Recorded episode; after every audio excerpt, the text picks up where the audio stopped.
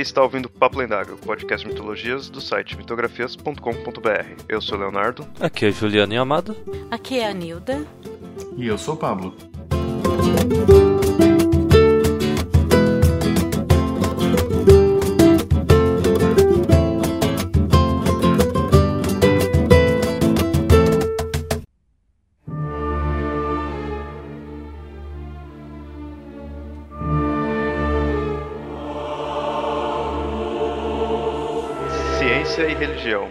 Crença e ceticismo. Apenas palavras, mas do qual seus significados podem se relacionar ou se contrariar com uma simples mudança de perspectiva. Mas quais de fato são seus significados? Nesse episódio vamos, se não responder tal questão, pelo menos então refletir sobre tais maneiras de se enxergar o mundo e a nós mesmos.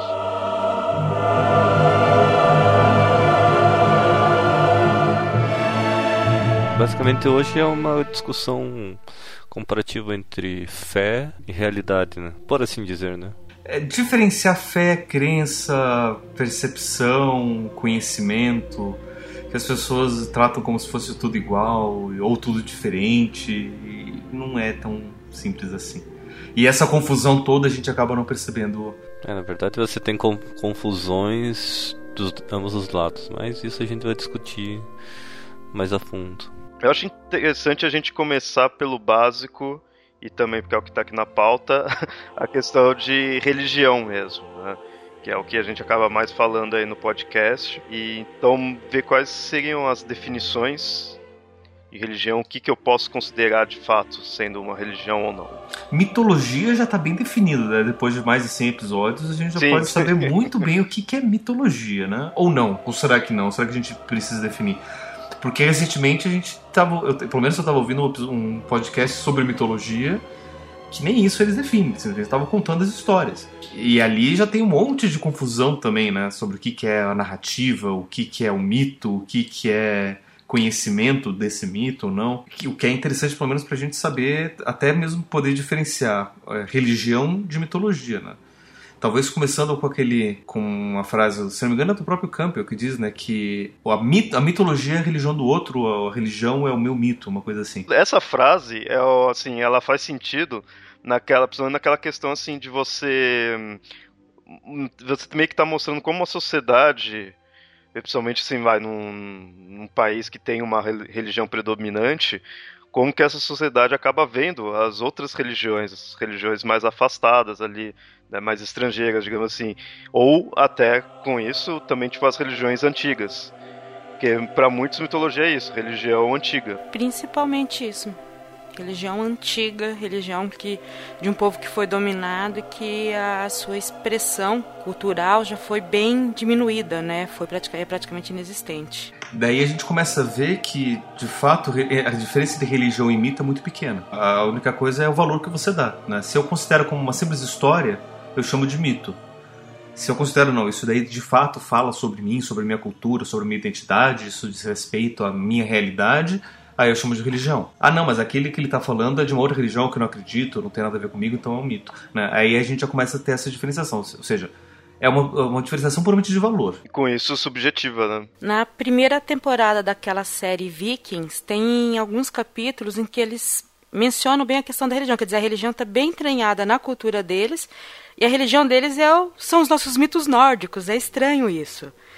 E tem um capítulo específico que é em pleno inverno, e eles vão contar, porque tem um escravo, que é um padre, que foi capturado, e ele está tentando entender o Ragnarok, e eles ficam contando o Ragnarok para ele nas fogueiras de inverno, entendeu?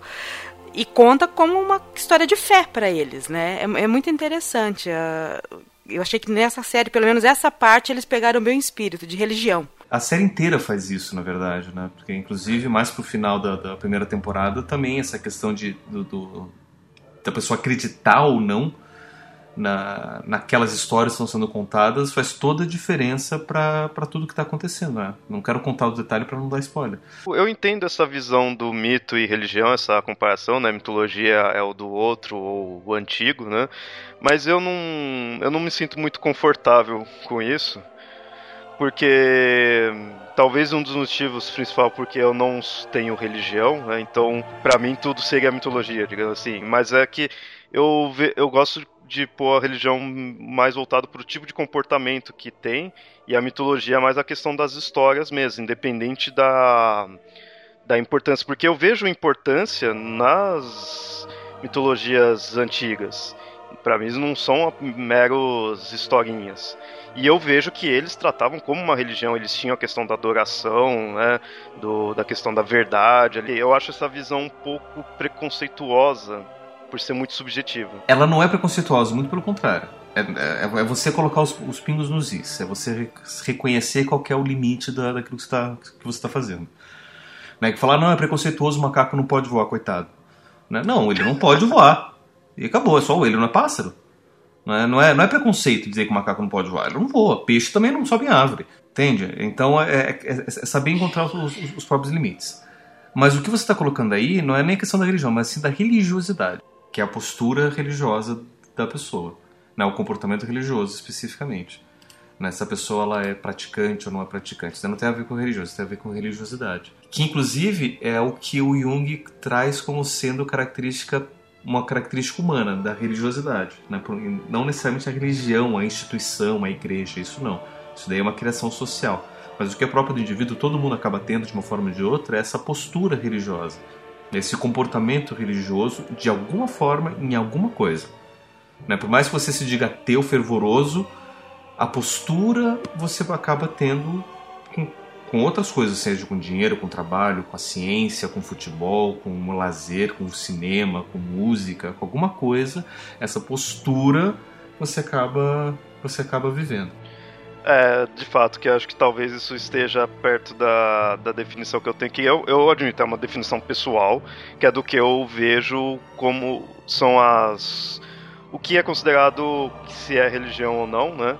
Então, como eu vou analisando, eu acabei tendo essa concepção minha, que eu, eu, eu diferencio totalmente assim, do religério, religai, que a gente vai falar, né? É uma coisa pessoal.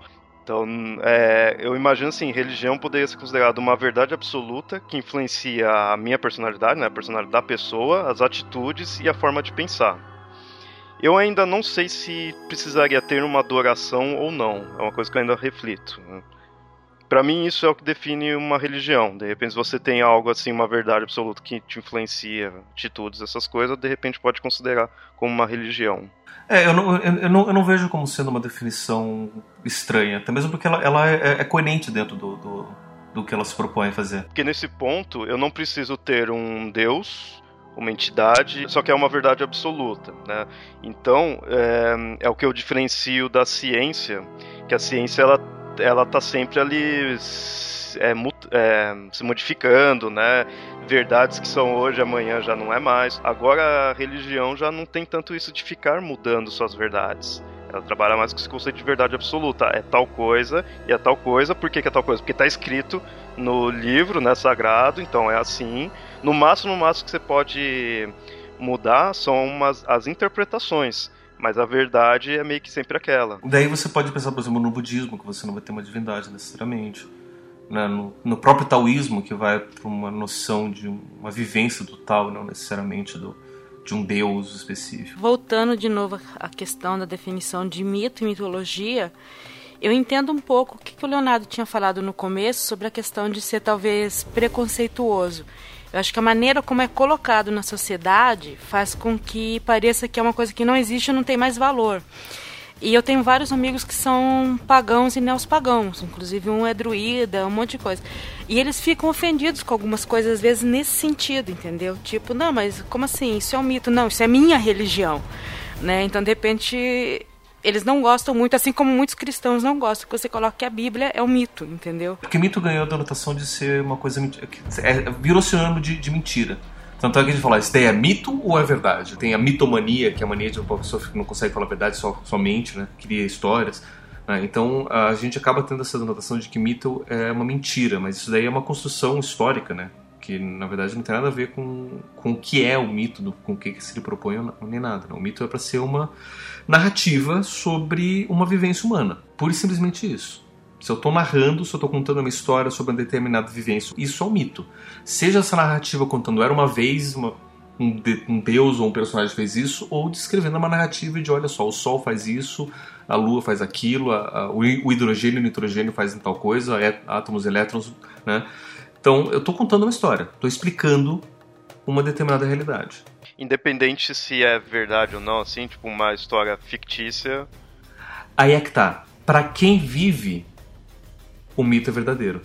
Né? E aí é uma questão que daí os estudos, todos os estudiosos vão, vão de mitologia vão estar trazendo. Daí eu recomendo o episódio sobre o, o quarteto lendário, que daí são quatro estudiosos que vão falar coisas bem parecidas, que eles vão dizer basicamente que toda história que a gente vai contar né? Se ela fala sobre uma experiência humana, vai falar de uma experiência humana verdadeira. Que é isso que o Jung vai chamar de arquétipo. Que é um padrão de comportamento humano. Que tudo que a gente faz reflete um determinado padrão humano básico. Então, por mais que seja uma história completamente inventada, ele vai fazer referência a alguma coisa humana. Senão não vai fazer sentido. Né? E quando não faz sentido, a gente não entende, a gente descarta, a gente né, não vive, não, não, passa pra, não passa adiante, aquilo some. Né? Então, é, é, a ideia passa por aí.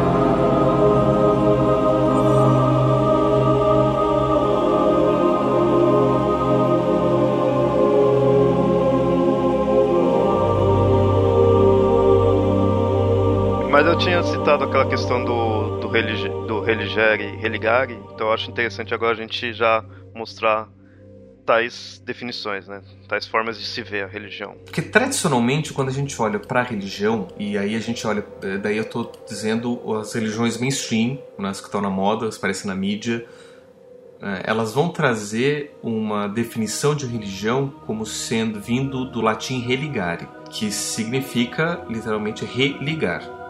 Ou seja, se eu estou religando, é porque estava ligando, ligado antes, não está mais ligado e eu estou ligando de novo. E, e só essa palavra já traz um conceito bem básico, né? que é assim: o ser humano era ligado a uma outra realidade, não está mais ligado, então aí já tem o conceito de queda, e ele precisa então religar a essa outra realidade, que daí é o conceito de salvação, e essa outra realidade é diferente da nossa. E aí a gente tem o conceito de transcendência. Então são três conceitos básicos que são relacionados à palavra religião através do religar, que é a queda, a salvação e a transcendência. E se a gente começar a ver todas as religiões mainstream, elas partem desse princípio. Seja chamando a queda de pecado original, seja chamando de incompletude, seja chamando de orgulho, a híbris dos gregos, dê o nome que você quiser. Né? É um, é, mostra uma falha de caráter humano, um defeito, um problema que vai separar ele do que é transcendente. Seja esse transcendente divino, espiritual, num outro plano, numa outra dimensão, numa outra existência, seja lá o que for.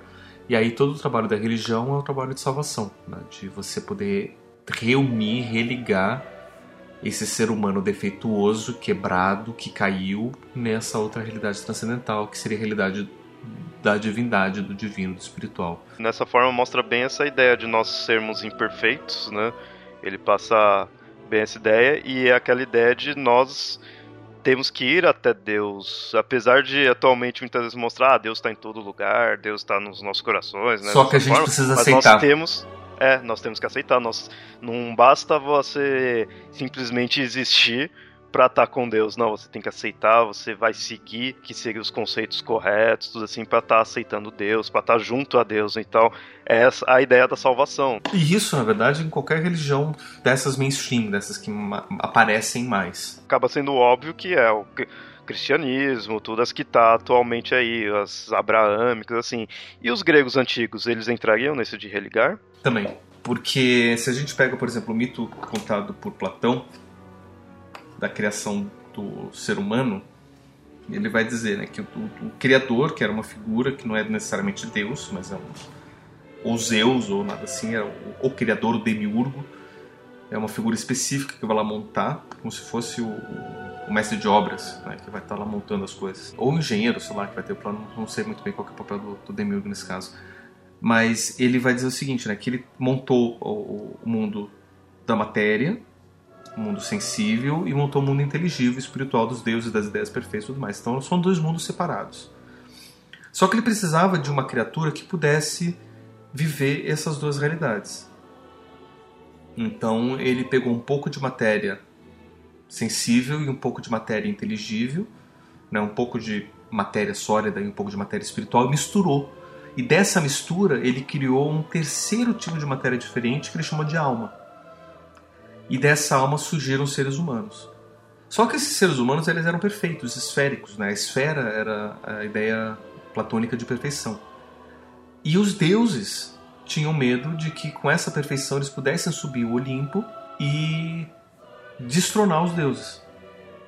Então o que, que Zeus fez? Ele, com o raio dele, ele separou essa esfera perfeita em duas metades. Né? E essas duas metades, então, elas seriam incompletas e elas precisariam encontrar, passaria a vida inteira tentando encontrar essa outra metade, que seria sua alma gêmea, para poder então voltar a essa perfeição inicial anterior. Então, de novo, nos gregos a gente também tem essa ideia de uma perfeição inicial, de uma queda, de uma transcendência, de uma necessidade de salvação. Só que ali o Platão ele, tá, ele coloca um, um, um caminho um pouco diferente. Né? Ele coloca ali o caminho do amor, o caminho de não sei o quê. Não, é bem necessariamente a adoração dos deuses, mas é o reconhecimento de que eu não sou tão perfeito quanto os deuses e que eu preciso do, da minha alma gêmea para poder tentar encontrar a perfeição que eu não, não vou conseguir ter sozinho. Sabe uma coisa interessante que eu achei em relação aos gregos? O termo ligado ao cuidado aos altares, o cuidado com o culto, é terapia. Né? É a palavra utilizada até acho que para os ministros dos cultos, quer dizer, quem estiver ministrando o culto na hora dos terapeutas. E isso, isso inicialmente era dado para os cultos gerais, só que depois, como os cultos principais são os cultos relacionados aos oráculos, né, e, e, aos lugares de sacrifício, os terapeutas passaram a ser os servos, as pessoas que cuidavam do, do, do acolhimento dessas pessoas. Né? E se a gente pegar, por exemplo, o oráculo de Delfos, né, os terapeutas eram aquelas pessoas que recebiam as oferendas, que cuidavam, conversavam com as pessoas, preparavam as pessoas e ajudavam elas a interpretar o que o, a mensagem estranha que o oráculo passava para elas. Né? E aí o terapeuta passou a ser sinônimo de, de cuidador depois, por conta disso. O texto que eu peguei é bem pequeno e indo um pouco mais atrás eu peguei na questão de o cuidado com o templo até com o templo doméstico, né? Você realizar uma terapia seria o culto doméstico apenas, né? Não é nada tão complicado para o grego. Mas nesse conceito de religar, a religião ela necessitaria de uma divindade? Precisaria de uma, de, um, de uma ideia de uma transcendência. Então teria que ter algo superior em algum momento, sim. Isso. Que seria isso que, que a gente foi separado. Né? A gente estava ligado a isso e a gente se separou disso. Né? Teve essa queda, essa ruptura. Né? E essa, esse outro é transcendente. Né? O que transcende é que está além de onde eu estou. Mas não precisa necessariamente ser um deus, uma divindade, um, uma outra coisa. Pode ser um estado alterado de consciência, pode ser né, alguma outra coisa, sei lá, um, uma outra dimensão, a, que eles chamam lá, quarta, quinta dimensão, sei lá. Se eu tivesse então, uma questão assim de não tenho, na, em tal religião, não tem nenhuma divindade, mas tem a questão de você evoluir, de você chegar num outro nível, né, de existência em tudo, aí poderia ainda estar, né? Exatamente.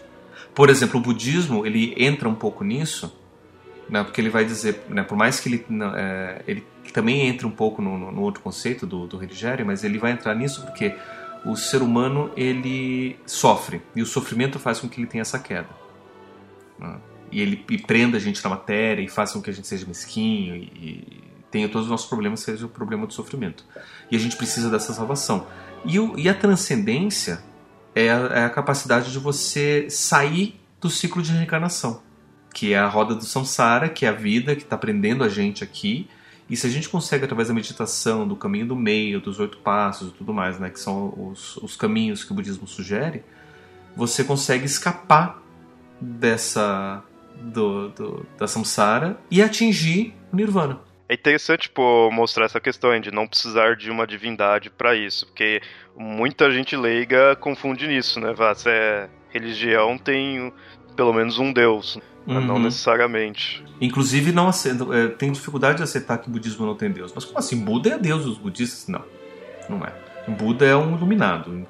Tem algumas correntes do budismo que tem isso, mas a original e a maior parte deles não tem isso.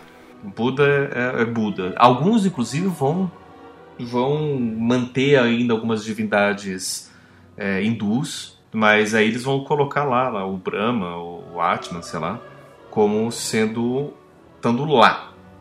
E quem sabe quando você conseguir atingir o Nirvana, quem sabe você consiga atingir é, tá perto dessas divindades, mas não é que você vai precisar fazer uma adoração, um culto, alguma coisa especificamente para eles, mas só o reconhecimento de que as divindades estão lá. Algo mais do Religare, eu acho que ficou bem, bem claro.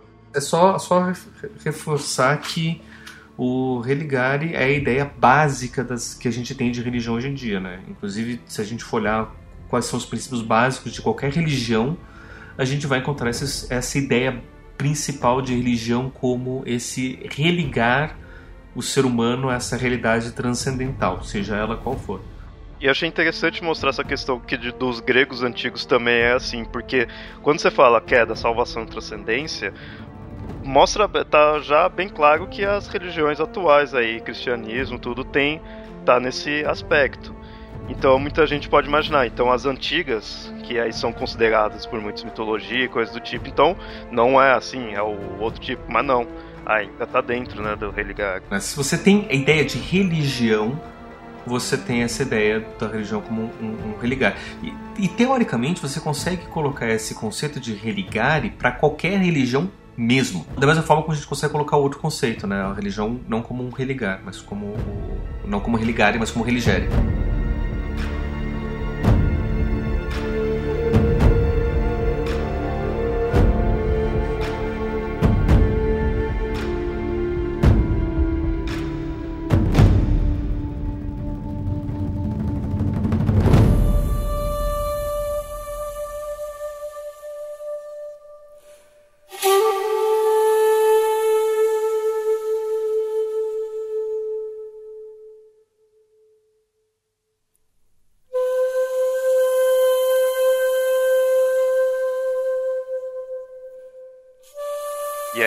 Religere seria o quê? É uma outra forma da gente poder entender religião, né? Porque o, o Jung, quando ele vai falar sobre religião, ele ele, ele fala né, sobre isso, né, que a gente tende a entender a religião como religare, mas ele propõe entender a religião de uma outra forma. E isso muda completamente o que, que a gente vai entender sobre a função da religião, né, de um ponto de vista psicológico.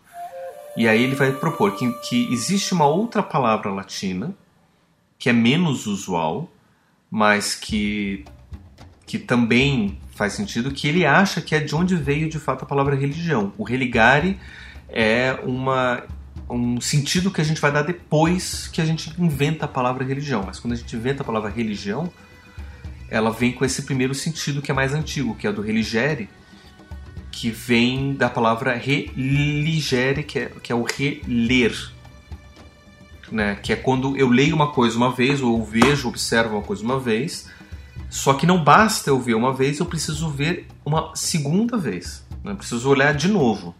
Preciso ler de novo para poder ter certeza de que de fato eu entendi bem.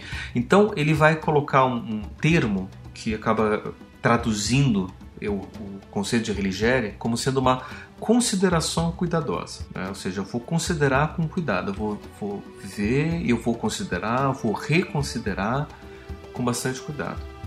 Né? E isso dá completamente um outro tom para o que seria religião. Né? Talvez se a gente pegar a palavra consideração, a palavra considerar é uma palavra religiosa também, que significa literalmente consideros, que é com as estrelas. Né? Espaço sideral, o espaço das estrelas que era o que a gente fazia quando a gente não sabia o que fazer, a gente olhava para as estrelas e, e considerava. Né? O que, que, as estrelas estão falando? Né? Quais são as possibilidades? Quais são as probabilidades? Ou seja, o que, que o que, que os deuses, ou o universo, ou o cosmos têm para me dizer sobre esse meu determinado problema? Né? Então você amplia as suas possibilidades de, de, de compreensão. Isso já está mostrando um aspecto mais filosófico, assim, na questão de refletir sobre as coisas, assim, tudo, sabe? Da, é, pelo que eu tô vendo, né? Lembra até a parte filosófica da ciência que eu vejo que é a questão de você analisar, você olhar, né? Você tá sempre ali. Uma outra palavra, uma outra palavra que tem a ver também com tudo isso, que também tem um sentido religioso, é a palavra contemplação. Que contemplar é com o templo. Onde você vai pro templo fazer o quê?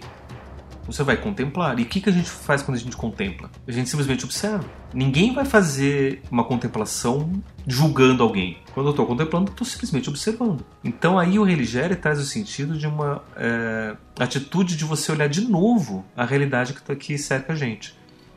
E isso vai diametralmente oposta à noção de religare. Deixa eu fazer uma pergunta. Esse conceito de reler, se você pensar na antiguidade, seria talvez até o conceito de reescutar a história sagrada, não seria?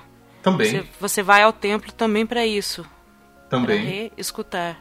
Né, que, por exemplo, o catolicismo, quando eles fazem a missa, eles, fazem, eles dizem que eles estão é, comemorando alguma coisa, ou eles estão eles estão fazendo uma atualização daquela história. Né? Por, isso, por que, que, poxa, por que, que sempre fala da morte, da, do, do, sacrifício, da ressurreição, que é uma crítica que muitos protestantes fazem ao, ao catolicismo. Né? E os católicos dizem, não, a missa é um lugar de atualização, onde eu estou vivendo naquele momento, semanalmente, aquela história para poder fazer sentido para mim a necessidade do sacrifício e, e, e, assim, e assim, a própria, o próprio sentido de salvação tanto que as leituras, porque nas missas são feitas leituras do Evangelho de um a dois textos bíblicos, né? E a leitura dos evangelhos, principalmente, ela já é decidida com uma certa antecedência, a ordem das leituras, o tempo litúrgico em que ela ocorre. É, é uma forma da gente poder relembrar, poder reouvir, né? Reler, reouvir, reconsiderar né? e ter essa atitude de, de, de contemplação, né? Que é uma outra forma da gente poder entender. Mas então, mas seria contraditórios por causa que a gente mostrou agora aí a questão de vai do, do catolicismo, assim, tudo ser do religar, né, de ter a queda, salvação, transcendência. E agora a gente também mostrou que nas missas tem os conceitos de contemplação ali tudo, né, de estar tá re, reescutando o que aconteceu e é na mesma religião, né? Então eu gostaria agora de ver qual que seria a contradição. Sabe por que, que é contradição? Porque quando eu tenho essa atitude religéria, de, de consideração cuidadosa, de contemplação, eu não preciso de uma transcendência. Eu não preciso partir do pressuposto que teve uma queda, que eu preciso de salvação, eu preciso me religar a um transcendente. Basta eu observar o que está à minha volta. Qualquer atitude de eu olhar de novo a minha própria realidade é uma atitude religiosa, mas nesse outro sentido. Então, ciência, nesse sentido, é uma atitude religiosa, mas no sentido primitivo de religião, que é a gente olhar de novo a realidade que cerca a gente e tentar entender o que está acontecendo. Né? E daí a gente pode até pensar, vamos pensar a religião pré-histórica. O cara que está aprendendo a linguagem, que está aprendendo a se comunicar daquela sociedade que está se organizando ali. Está né? Tá pensando em, em, em se, se, se, localizar. A gente sabe que, que já existia algum sentido de religião, porque a gente encontra túmulos organizados desse, desse povo. Né? Não é simplesmente esqueleto jogado em qualquer lugar, como a gente encontra de outros animais, que não são socialmente organizados. Mas eles são, além de ter um espaço específico para os esqueletos, né, para os restos mortais, eles estão muitas vezes em posição fetal, dando a ideia de que eles já tinham a noção de que a morte seria um retorno ao ventre da Terra. Vamos voltar para essa época, tentar fazer um exercício de imaginação. Eles têm conhecimento suficiente para poder imaginar que existe alguma coisa para além daquilo que eles vivem? Desenvolveram uma filosofia, desenvolveram uma linguagem, desenvolveram alguma coisa que consiga apontar que exista algo para além daquilo que eles estão vivendo?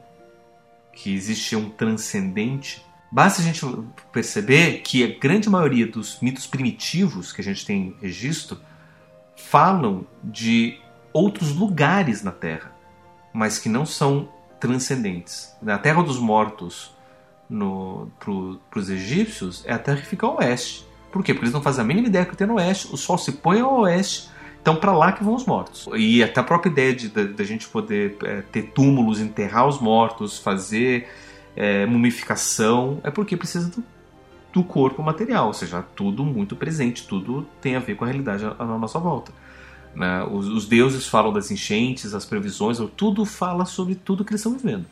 Nada é transcendente. Eu acredito que eles têm, é, tinham realmente condições de ter esse conhecimento agora vai ficar meio estranho, mas baseado no desconhecimento. Porque eles sabiam que coisas aconteciam, que plantas se nasciam, que pessoas nasciam. Como isso acontecia talvez fosse o problema. E eu acho que isso ajuda você a criar uma ideia mística da coisa. Você sabe que acontece e você não sabe como. Aí você entra no segundo momento. Né? Num primeiro momento, você simplesmente vive. Né? Você não sabe, você vive. Acabou. É só é, é, simplesmente pensar a criancinha. Tudo que falou pra criança, a criança aceita.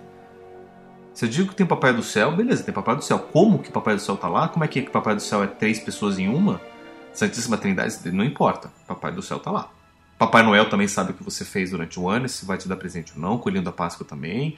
Né? A criança vai acreditar em tudo porque ele simplesmente vive. Depois que você vai tentar entender. Mas espera, será que é assim mesmo? Aí você vai começar a questionar e depois é que vem, diante do desconhecido, as possibilidades de interpretação, de explicação, e aí você vem com, as, com, com esse segundo momento. Mas no primeiro momento você simplesmente vive. Dessa forma dá a entender que o Religare seria um. seria pré ao Religare, que você apenas vivencia e depois sim você analisa e cria talvez as hipóteses. E aí é que, que vem uma questão interessante, porque a gente pode diferenciar o religare do religare por duas funções psicológicas diferentes. Né? O religare tem muito mais a ver com análise, com julgamento, enquanto o religare tem muito mais a ver com percepção. Por isso que eu acho que o religare também ele tá mais ligar mais próximo ao conceito de ciência do que do religare, né, que a gente falou, né, que aí nesse ponto ciência pode pode ser religiosa, porque na ciência é isso, é você ver o que ocorre, né, com o que está acontecendo e tudo, você não vai ficar julgando. E basta você ver o relato de qualquer cientista, quando ele está lá no meio da vivência daquilo que ele está fazendo, ele tem uma, uma experiência mística praticamente ali. Né? Para quem assistiu Cosmos, seja do, uh, do, do Sagan ou agora do, do Tyson, é, é, é, o tempo todo a gente vê relatos atrás de relatos de pessoas que ficam maravilhados e têm experiências místicas com aquilo que eles estão vendo. Você está tendo a contemplação, né? Eles estão vendo que o universo é foda pra caralho. Né? E você fica sem palavras diante de tudo. Né? E aí eu me lembro até uma, uma fala do, daquele filme Contato, né, que, que manda uma cientista numa máquina e ela vai parar no outro canto do, da galáxia, ou sei lá onde ela vai parar, ninguém sabe direito.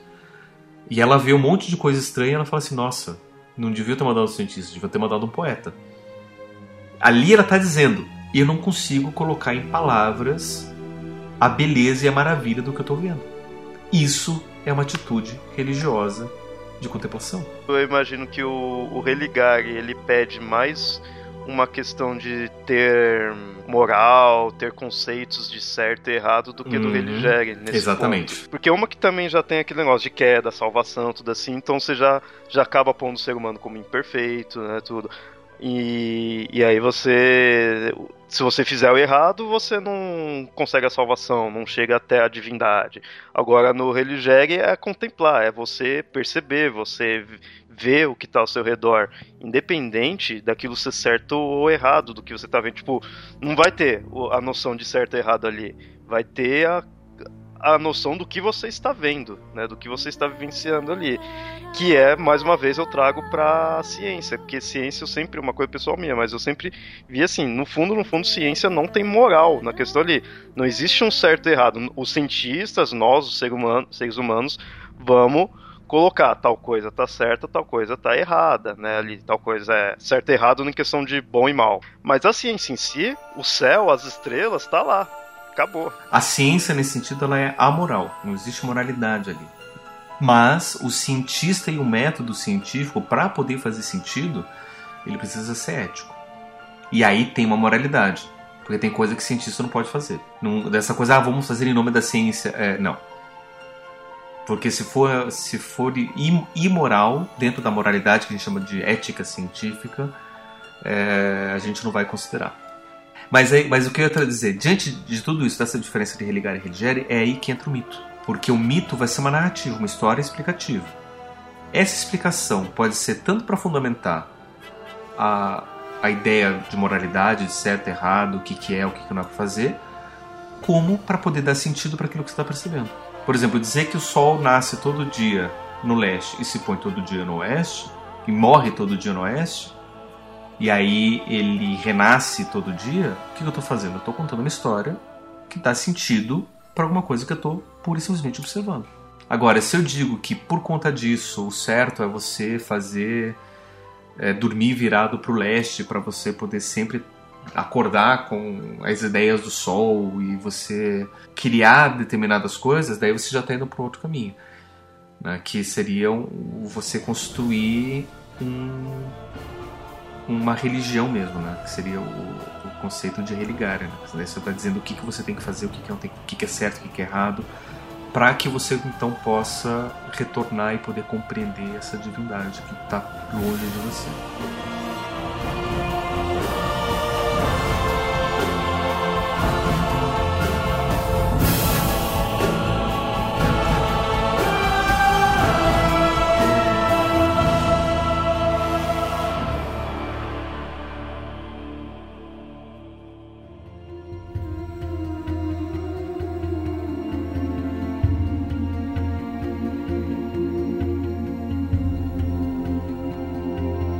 Agora, se eu então conto a história que o sol sai todo dia na carruagem e aí viaja, se põe ao, ao leste, tô criando um, mito, né? Tô, tô pondo um, um mito. Se eu pegar e mostrar que teve-se uma, entre aspas, explosão e aí com isso gerou partículas que aí se uniram e aí formou essa estrela que ilumina, a gente esquenta o planeta não também seria entraria como um mito nesse ponto não daria uma não poderia fazer uma comparação. Sim. e aí nesse ponto a ciência entra como um mito. Só, só que aí tem, tem uma diferença bem básica né? Aí entra aquela primeira definição que você trouxe lá atrás né? Que que religião traz uma verdade absoluta né quando aí a gente vai pensar numa religião institucionalizada né? E aí qualquer instituição vai trazer a verdade absoluta. A gente pode até pensar, por exemplo, na, numa instituição do governo, a verdade absoluta é a lei. O que está na lei, está na lei e acabou, não adianta você, você discutir. É, aquilo é absoluto, aquilo é uma verdade absoluta, por mais que não faça sentido. E a religião é a mesma coisa, institucionalizada traz uma verdade absoluta. E daí, a questão é, essa história que eu estou contando é uma verdade absoluta ou não? Para a ciência, não é uma verdade absoluta. Quem não é cientista escuta essa história, não entende toda essa explicação, isso é um mito, talvez. Ou uma religião. Eu acredito no Big Bang. Opa, eu acredito. Uhum. Eu não conheço. Uhum. Não consigo entender aqueles cálculos. É religião. Existem duas formas de você acreditar na ciência. Uma é acreditar naquilo que os cientistas falam. Você tem lá os estudos deles, você só pega a versão resumida e acredita.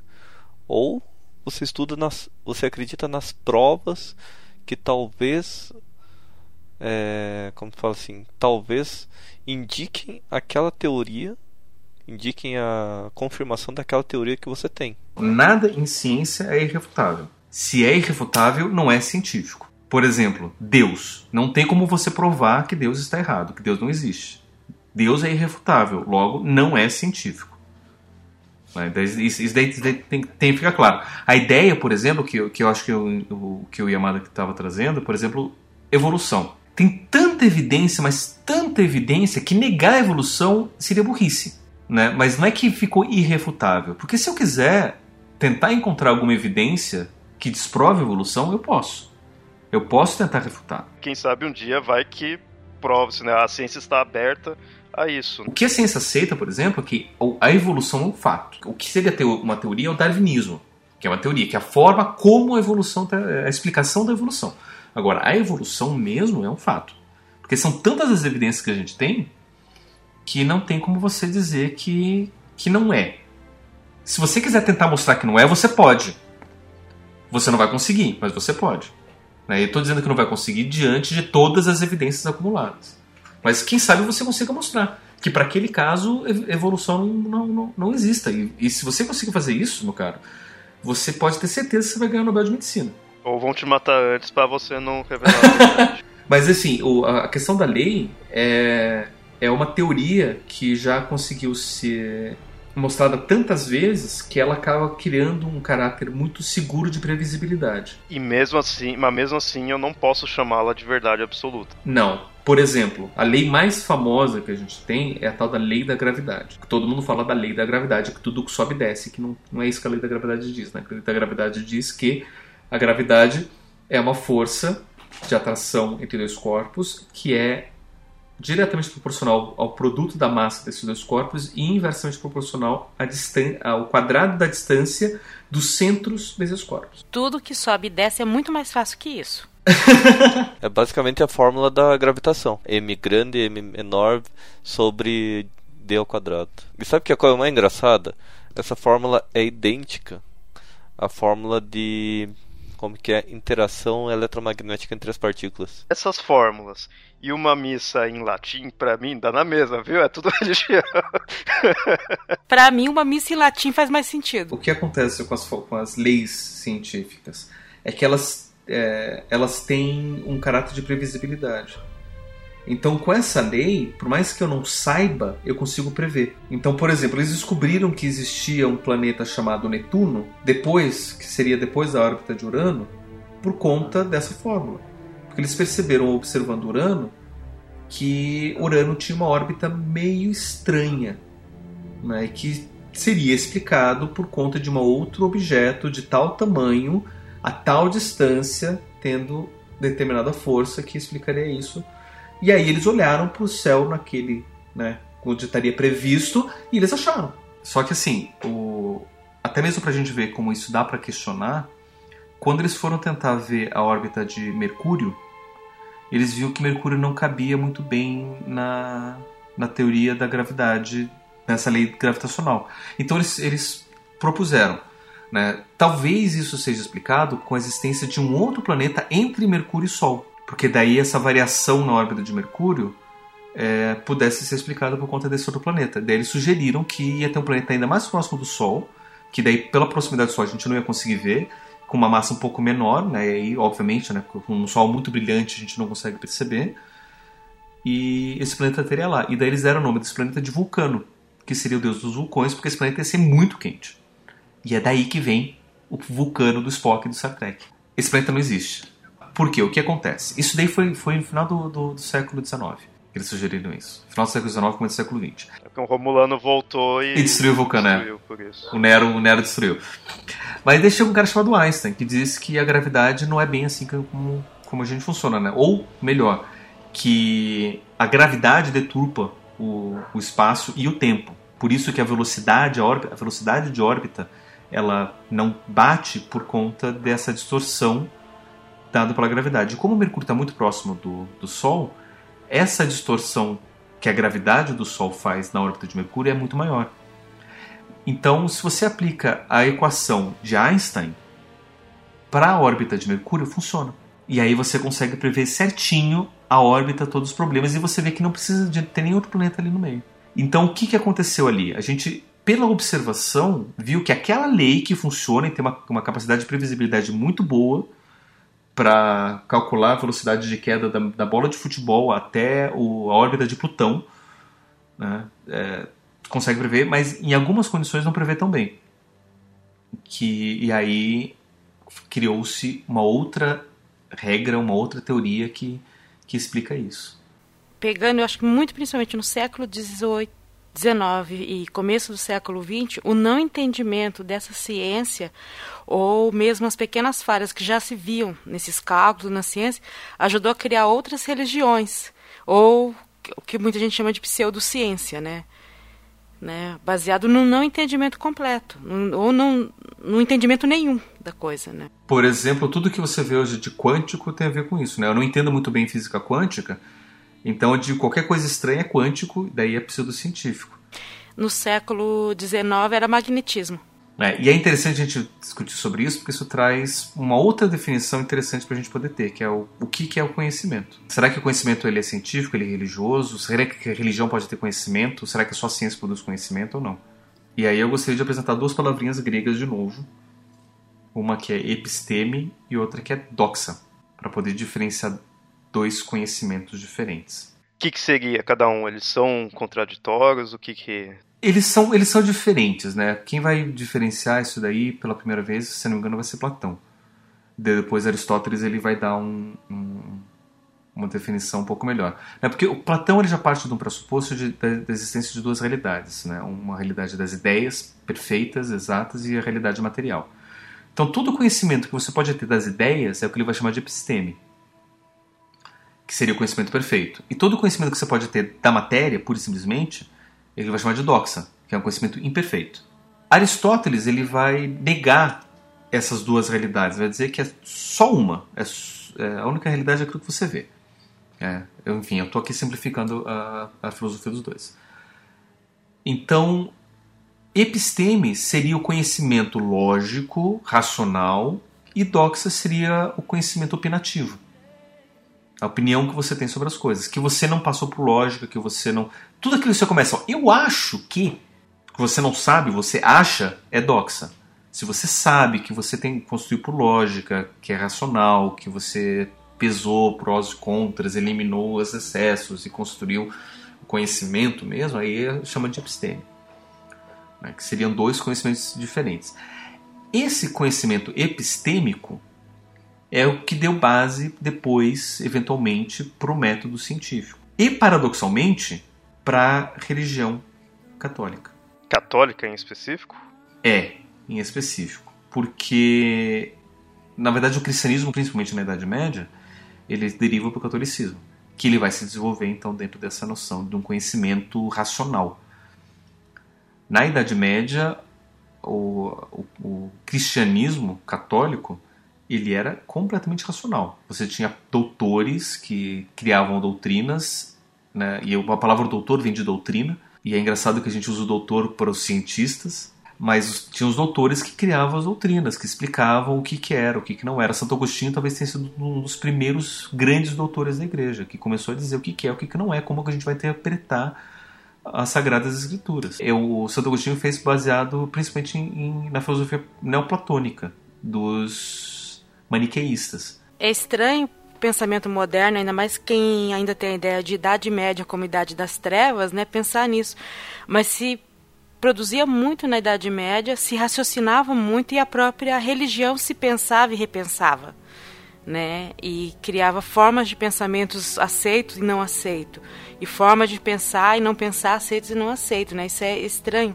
Eu acho que é por isso que muita gente estranha isso. E engraçado que se você estuda a filosofia medieval, você começa a ver que na Idade Média eles tinham explicações muito mais coerentes do que a gente vê hoje em dia nas, nas televisões, na mídia, sendo mostrado o que é religião. O jeito que foi falando aí parecia que então, na Idade Média eles tratavam a religião mais perto de um conceito de um, um, conceito científico do que agora na questão de tinha-se a verdade e eles iam discutindo. Seria isso? refutavam coisas da religião em si? Eles chegavam a refutar. Tinha, por exemplo, um, dois grupos principais de, de, de religiosos.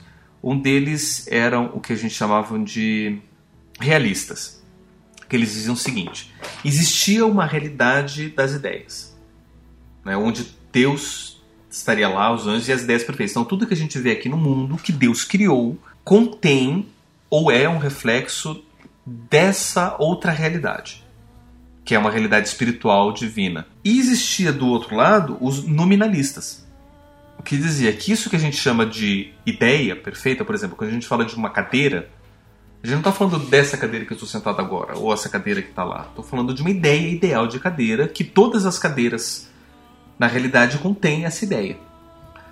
Eles vão dizer que essa ideia é só um nome, que não existe uma essência de cadeira presente em todas as cadeiras. Essa é só um nome que eu dou. E essa briga era tão forte na Idade Média que criou diversos cismas e heresias durante a Idade Média. Ao ponto de, no final da Idade Média, lá por volta dos anos de 1500, os nominalistas estarem ganhando essa, essa batalha, dizendo que é só um nome, um, né, não é realidade.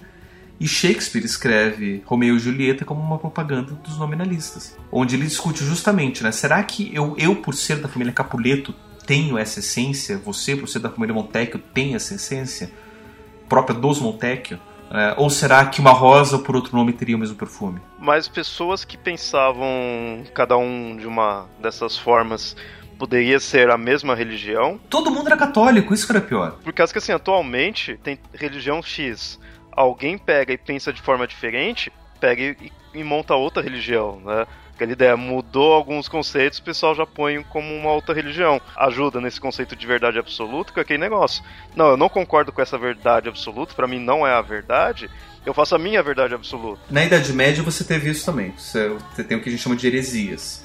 A, a religião católica, com a gente conhece hoje, ela só começou a se firmar mais os seus conceitos e dogmas a partir de 1300, 1400 por aí. Antes disso ainda havia muita discussão dentro dela, dentro dos limites, né? É claro, aceitos, mas havia muita discussão. Por isso que a Idade Média é considerada a idade que teve muita heresia, houve perseguição, isso, aquilo, porque isso estava sendo discutido. E de repente um bispo ou um senhor feudal apoiava uma ideia entendeu? Demorou muito para isso ser consolidado. As ideias que a gente tem hoje demoraram muito, né, para ser aceitas. Sim, tanto é que a própria a, a própria reforma protestante aconteceu justamente por esse motivo que a Neda falou, apoio popular. Porque o que acontecia, a Igreja Católica era contra o lucro. Dizia que ter lucro e ter posses era errado.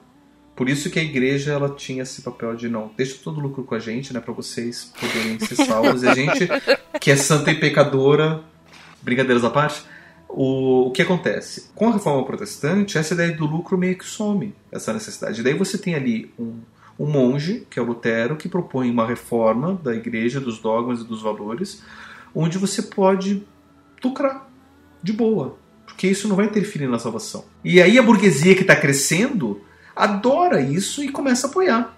E aí você tem todo o apoio da reforma protestante vindo da burguesia que gosta da ideia de ter lucro. E aí o próximo grande é, reformador, que é o João Calvino, chega e diz com todas as letras que o lucro é sinal de bênção divina. E aí pronto, coroou o apoio da burguesia e foi-se embora. Calvino só conseguiu pregar as ideias dele porque ele teve apoio de duques e, e príncipes dele, senão ele teria sido ido para fogueira. E, e, aí a gente começa a ver, né, que por mais que você tenha conhecimentos vários, eles não são necessariamente absolutos. E, o, e a episteme ela não precisa ser absoluta. Já a doxa, que é, o, que é a opinião, ela pode ser absoluta que nem você falou, né? Eu acho. E quando a pessoa fala eu acho, ela não também. Ela estaria se baseando no conhecimento que ela possui. Apesar. Pode não ser o conhecimento total de algo, né? Mas é. Ela não vai partir do nada. E mas esse outro conhecimento que ela já teria não seria episteme? Depende de como ele foi. Que ele, que ele foi construído. Se é um conhecimento sólido, se é um conhecimento lógico, racional. Ou se é simplesmente uma opinião. Que episteme é a maneira como você chega, né? É, e tem um método que a gente discute na episteme, o objeto que a gente né, vai, vai, conhecer e tudo mais. O doxa não. Por exemplo, né, pegar aqui a onda né, que 2014, do lançamento do, do podcast, teve a Copa do Mundo no Brasil. Vamos falar sobre futebol. Eu posso, de fato, ter um conhecimento a, a respeito do futebol, um episteme futebolística, eu posso criar leis e teorias para prever resultado de jogo, ou alguma coisa assim? Pode criar dentro de probabilidades. Mas elas se confirmam com, com observação, com, com a testagem? Não. Se elas se confirmassem, a gente já, já teria os métodos de ganhar bolão facilmente. Mas não se confirma. Então qualquer coisa que eu posso falar vai ser uma mera opinião. Que não tem como saber de fato, não tem como confirmar. Por exemplo, qual é o melhor time do mundo? Qualquer coisa que eu falar a respeito dessa pergunta vai ser uma opinião. Baseado em outros conhecimentos, baseado na maior torcida, baseado no, na maior quantidade de vitórias, baseado no que eu quiser. No máximo que você pode ter é uma chance ali. Em poker você tem mais chance de você ter uma, uma lógica matemática do que no, no, no, no futebol. A regra futebol é uma caixinha de surpresas talvez seja a única regra que você possa dizer que é certa no futebol. Ninguém ia prever, por exemplo, que o Brasil ia perder de 7 a 1 da, da Alemanha na, na Copa. Mas você poderia prever que a Alemanha chegaria à final, independente do resultado que faria o Brasil, pelo seu histórico uh, de seis anos de time treinando, um monte de coisa. Você pode inferir isso, você pode opinar, você pode achar, você pode, mas de fato saber e chegar no conhecimento não tem. Tanto é que qualquer cientista, seja matemático, estatístico, economista, físico, que vai olhar, no máximo vai dar uma, uma opinião que eles chamam. Em inglês eles têm a, a, a, o termo que é educated guess, né, que é um chute aproximado, né? É, uma, é um achismo um pouquinho mais fundamentado, mas é só uma, uma opinião. Que é de fato é tão válido quanto qualquer previsão de qualquer tarólogo místico, pai de santo, sobre a Copa do Mundo. É, isso em parte acaba sendo então também crença. E aí é que vem a grande questão, né? Que eu, eu coloco que toda crença é baseada num erro. Porque eu só vou acreditar se eu não sei. Por exemplo, eu preciso acreditar na gravidade para a gravidade me, me prender na Terra? para eu saber que eu vou cair se eu pular, não preciso acreditar na gravidade. Mas aí é uma coisa que eu fico refletindo, né? Que você já chegou a comentar, né? Umas coisas assim de saber e de acreditar.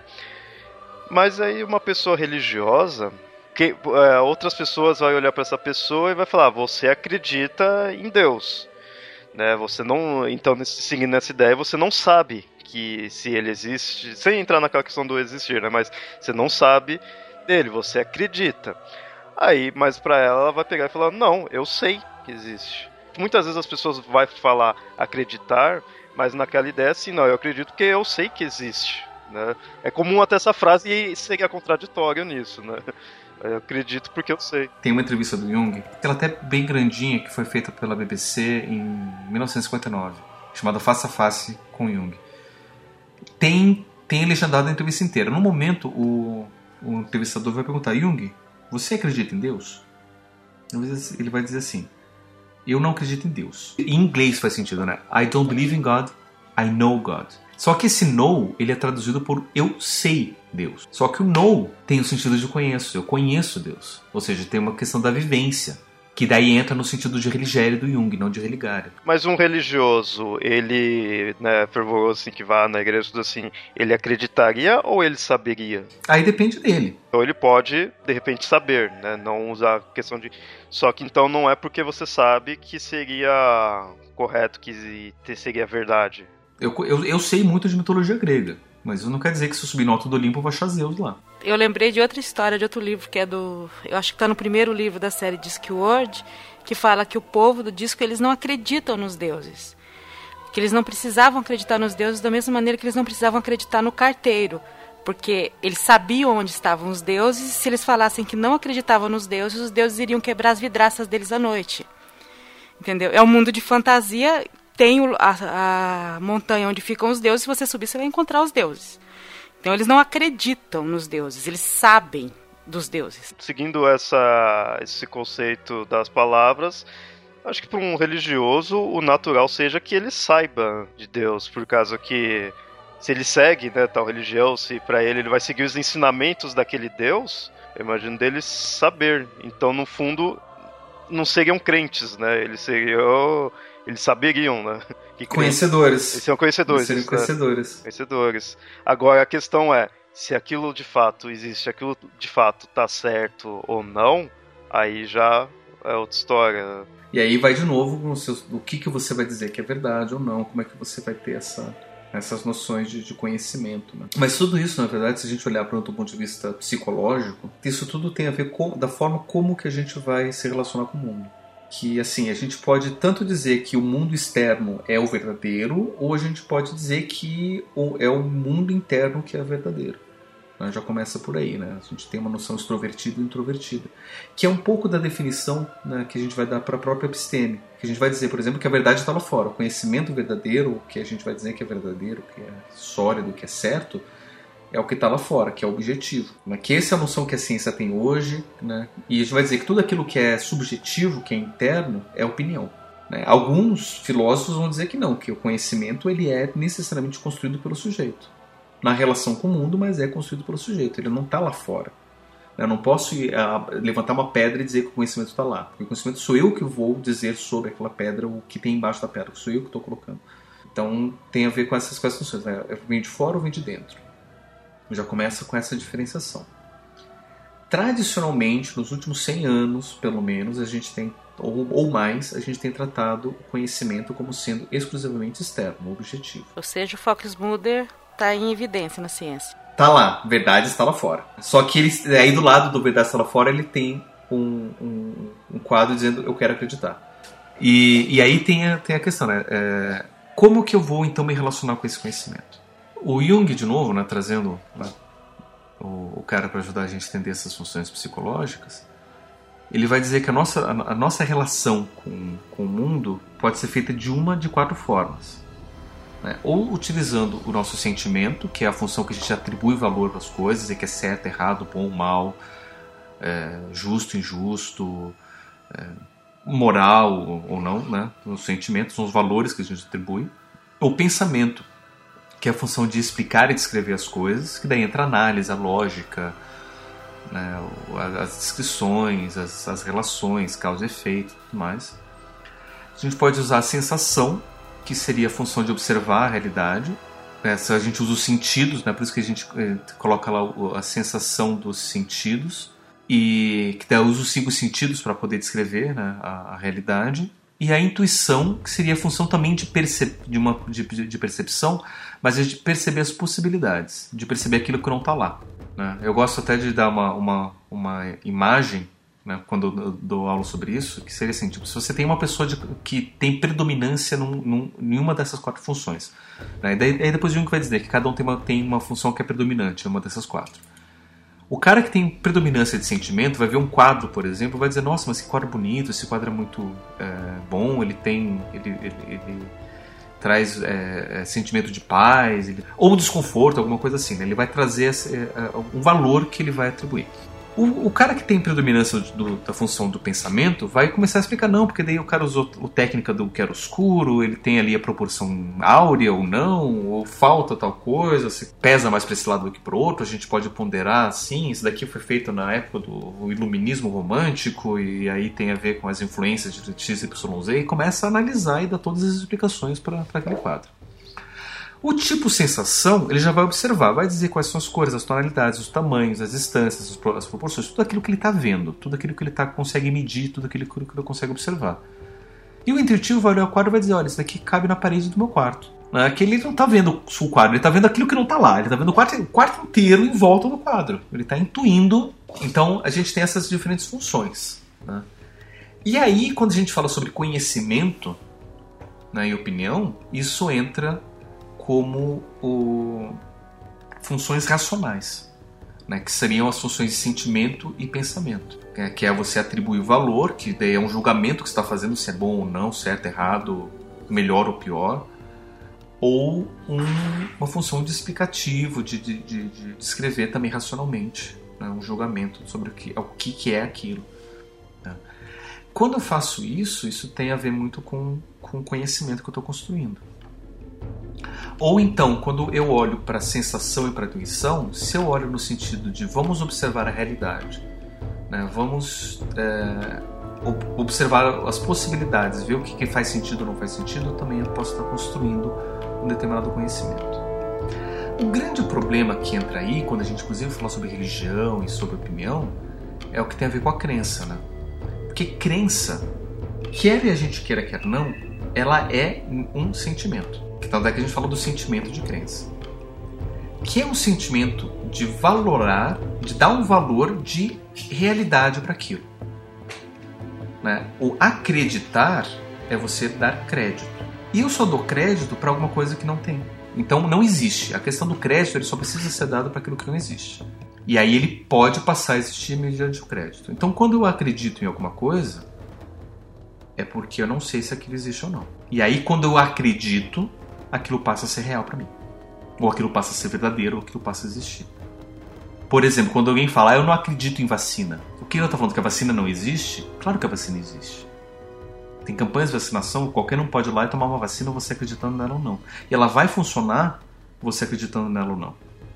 Só que para aquela pessoa que diz não acredita em vacina, ela está falando que para ela vacina não é verdade. Para ela verdade é outra coisa. A crença, nesse ponto a crença é o que mostra que as verdades são subjetivas, assim, né? Que para mim, minha verdade é que aquilo lá não funciona. E para outra pessoa é que ela funciona, independente se de fato mesmo funciona ou não. Eu acredito que não, e então pronto, né? Então, isso é um sentimento de valor, é um valor que você dá. E quando você de fato acredita naquilo, você está dando um valor para alguma coisa que você não sabe. Por exemplo, eu acredito no Big Bang. Eu posso, eu, quando eu digo, por exemplo, um cético, cientista ateu diz eu acredito no Big Bang, o que ele está dizendo? Eu não sei se de fato o Big Bang existe ou não, porque não estava lá, não tenho como de fato saber se aquilo é como estão descrevendo, mas tem uma grande probabilidade de ser daquele jeito. Eu não acredito. Mas nesse ponto eu não poderia dizer então que tudo seria crença? Tudo é a questão de eu acredito? O que teria algo que eu poderia dizer que eu sei? O contrário, o contrário da crença não é o conhecimento, é a dúvida. E isso que a gente confunde. Porque assim, ah, se eu acredito é só uma opinião, então eu tenho que ir para a verdade do que eu vou saber de fato. Não. Como é que você sabe que aquilo é verdadeiro? É, isso que eu sempre me pergunto aquele negócio, a questão de saber de fato o que seria. Então se eu digo, eu não sei, eu acredito que que isso é verdadeiro, beleza, você está acreditando. Por isso que o contrário da crença não é o conhecimento. Porque a crença também é uma forma de conhecimento. Um conhecimento individual opinativo. O contrário da crença é a dúvida. Tanto é considerado, assim, um conhecimento que quem é muito religioso fala que teve conhecimento de Deus, né? O conhecimento que ele tem da, daquilo que ele acredita. Às vezes não é nem só Deus. Quando alguém quer tentar te converter a qualquer religião, ele diz que está tentando te trazer o conhecimento daquilo. Você vai conhecer Deus, Buda, qualquer coisa.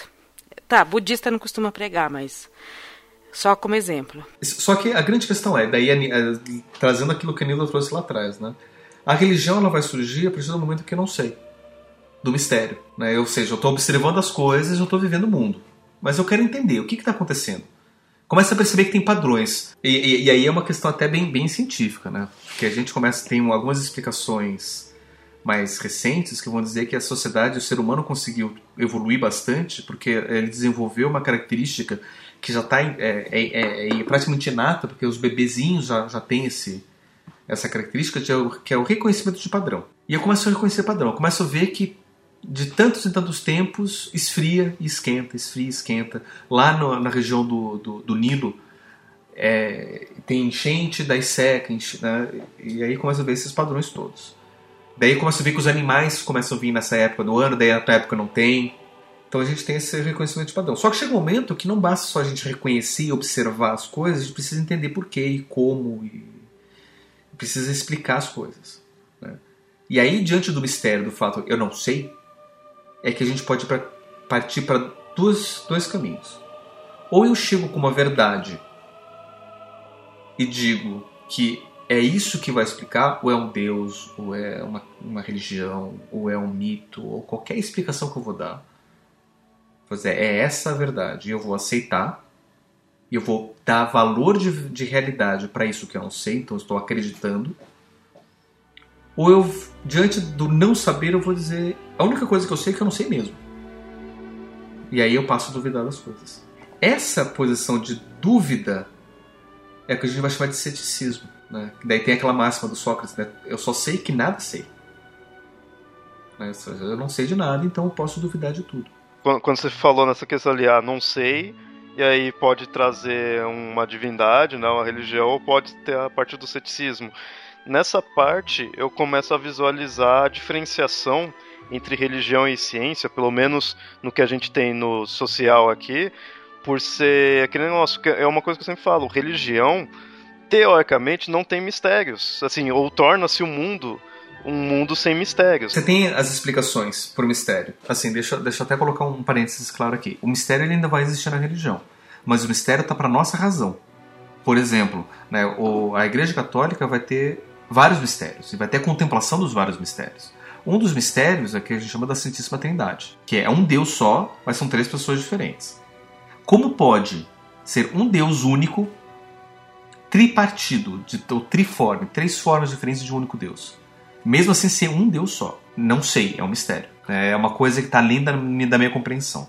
Então o mistério ainda está lá, mas o mistério está para mim a racionalidade. É um mistério para quem pensa racionalmente. Para quem pensa religiosamente e até mitologicamente, isso faz muito sentido. Porque a ideia do, da deusa tripla, do deus triplo, dos três deuses principais é muito antiga.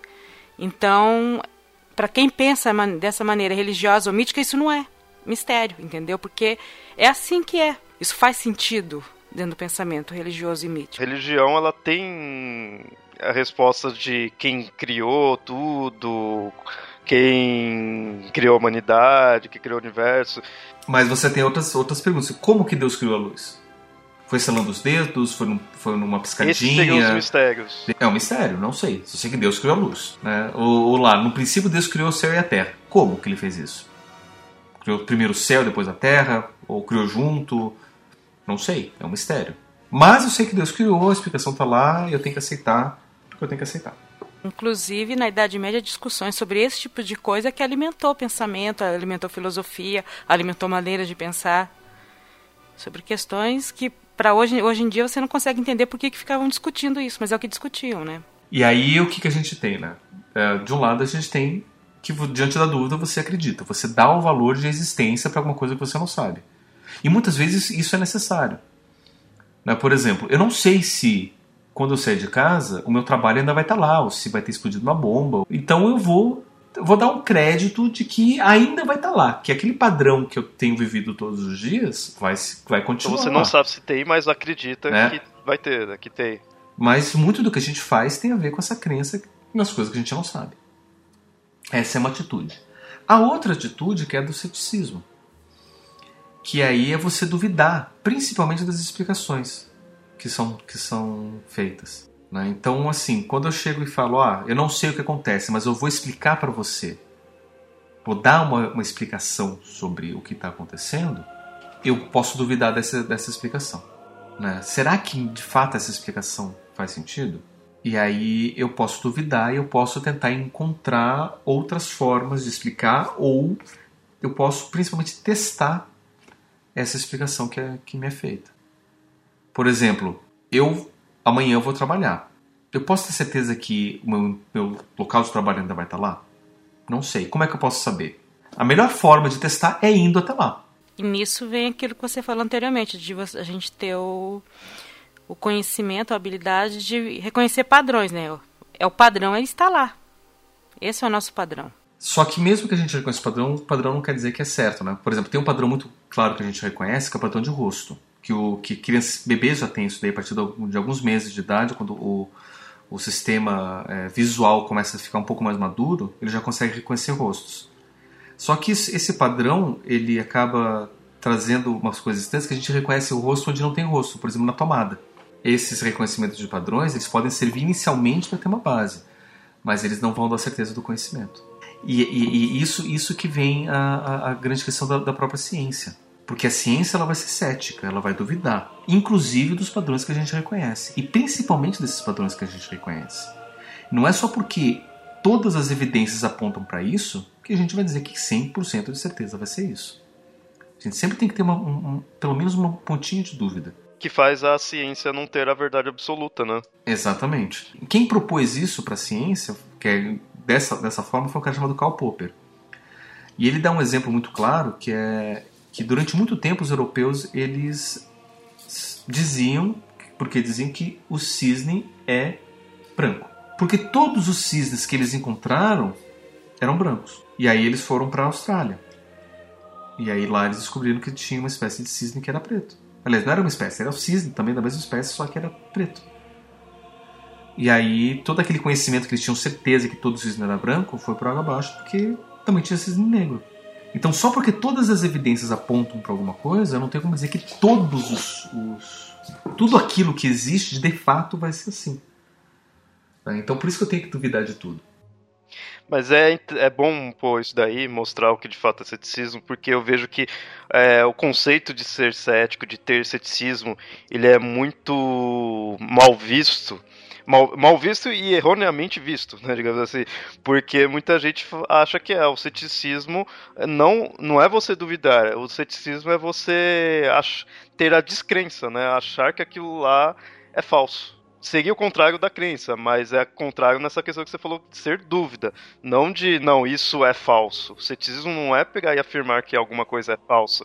Aí tem, tem, uma, tem, uma, tem uma, uma, uma diferença, né? Que você é acreditar na não existência e você não acreditar na existência. Né? O ceticismo é você não acreditar na existência. Isso de você acreditar na não existência é outra coisa. Ainda Acaba é crença, sendo uma crença é... ainda, né? Tem muita gente que diz que não, que é impossível você não acreditar em Deus. Porque quando você diz que você não acredita em Deus, na verdade você acredita que ele não existe. Mas você ainda está acreditando, então você ainda precisa acreditar em alguma coisa quando você é ateu. Mentira. É, porque o, o, quem é ateu, ele vai dizer que ele simplesmente não acredita. Ele não tem a crença na existência. É porque ele vai duvidar da, da existência. E nessa dúvida ele vai atrás de evidência. Né? E essas evidências podem ser tanto racionais, né, de, de lógica, de, de matemática, alguma coisa assim, quanto empíricas, de você poder observar e comprovar e uma coisa que eu vejo que aí o pessoal acaba sendo né, também tratando de forma errônea, aquela ideia, se você duvidou de alguma coisa, todo mundo já duvidou de algo, já duvidou de alguém que algo que alguém falou, alguma coisa assim. Então você já foi cético em algum momento. Mas o pessoal põe como ceticismo, não, ceticismo é você, a, tudo que eu te mostrar você vai falar que é falso. E a partir do momento que você teve dúvida de alguma coisa, você já está sendo cético. Então, o ceticismo é do ser humano não tivesse nada de ceticismo, tudo que te falassem, você iria acreditar. Ficaria igual aquele filme. Eu não, não assisti o filme, eu conheço só a história, que onde não tem mentira. A invenção da mentira? Naquele mundo, se você falar alguma coisa, todo mundo iria acreditar, porque não, não existe mentira, não tem o porquê de você estar tá falando outra coisa, né? Onde você duvidar. Então, se não existe ceticismo, seria assim. Mas a partir do momento que você já duvidou de algo, você já foi cético. Que não é só você saber se aquilo é verdadeiro. Às vezes você descobre que aquilo é verdadeiro. Aí você quer saber como aquilo é verdadeiro, como que aquilo funciona. E a ciência tem isso também.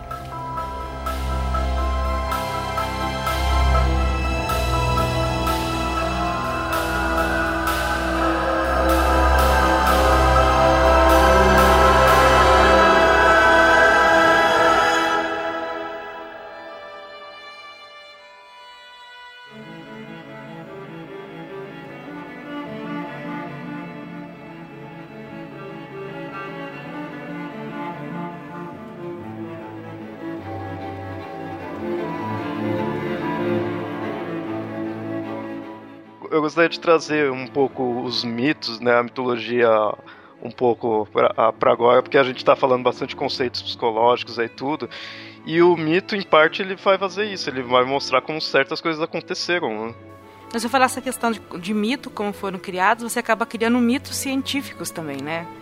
As pessoas acreditam que algo é, acontece daquele jeito porque a ciência, né? De repente a ciência nem diz aquilo, mas a pessoa acredita naquilo ou por mais que diga, a forma como ela vai colocar isso que, que, que ela vai colocar como verdade. Por exemplo, tem um mito científico que eu, que eu coloco nesse sentido, que é da minha área, que é a questão da própria psiquiatria.